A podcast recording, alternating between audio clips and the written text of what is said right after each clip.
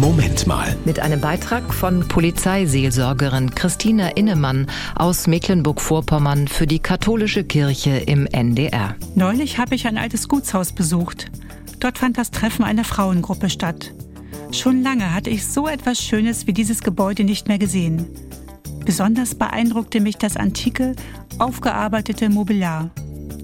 Ein Stuhl fiel mir gleich auf. Oh, dachte ich, dem fehlt leider eine Armlehne. Neugierig fragte ich die Hausherrin, was es mit dem Möbelstück auf sich hat. Der Stuhl ist gar nicht kaputt, schmunzelte sie. Das ist ein Spinnstuhl.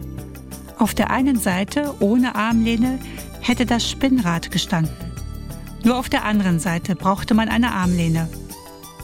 Durch diese Erklärung wurde der Stuhl für mich vollkommen, vollkommen unvollkommen. So erlebe ich es oft. Menschen oder Dinge scheinen auf den ersten Blick nicht perfekt, haben kleine Fehler. Schaue ich genauer hin, wird mir bewusst, wie vollkommen sie dennoch sind, mit ihren vermeintlichen Makeln und wegen ihrer Fehler. Es braucht kein makelloses Dasein, um einen wichtigen Platz in der Welt zu haben, für einen selbst und für andere. Das ist unter Menschen so und zwischen Gott und uns Menschen auch.